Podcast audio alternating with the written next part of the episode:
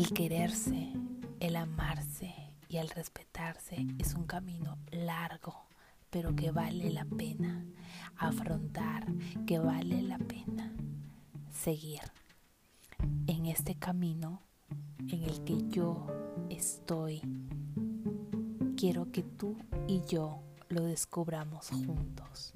No estás solo, ni yo estoy solo, nos tenemos y vamos a descubrir cuáles son nuestros límites, cuáles son nuestras virtudes, vamos a saber que amarse y respetarse es tan importante como el aire que respiramos.